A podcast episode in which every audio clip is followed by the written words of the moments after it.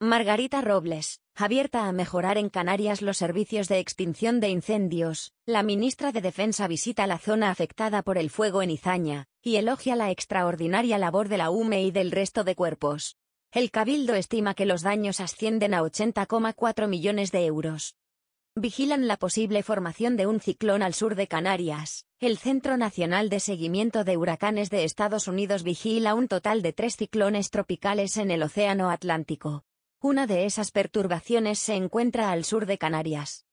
El gobierno canario plantea importar papas de otras partes. El consejero de Agricultura, Narva y Quintero, declaró, ante la prohibición de importar papas de Inglaterra, que el Ejecutivo canario defiende la orden ministerial de 1987 que protege al mercado canario frente a plagas, pero pidió que se aclare la limitación de fronteras para que la prohibición no afecte a todo Reino Unido.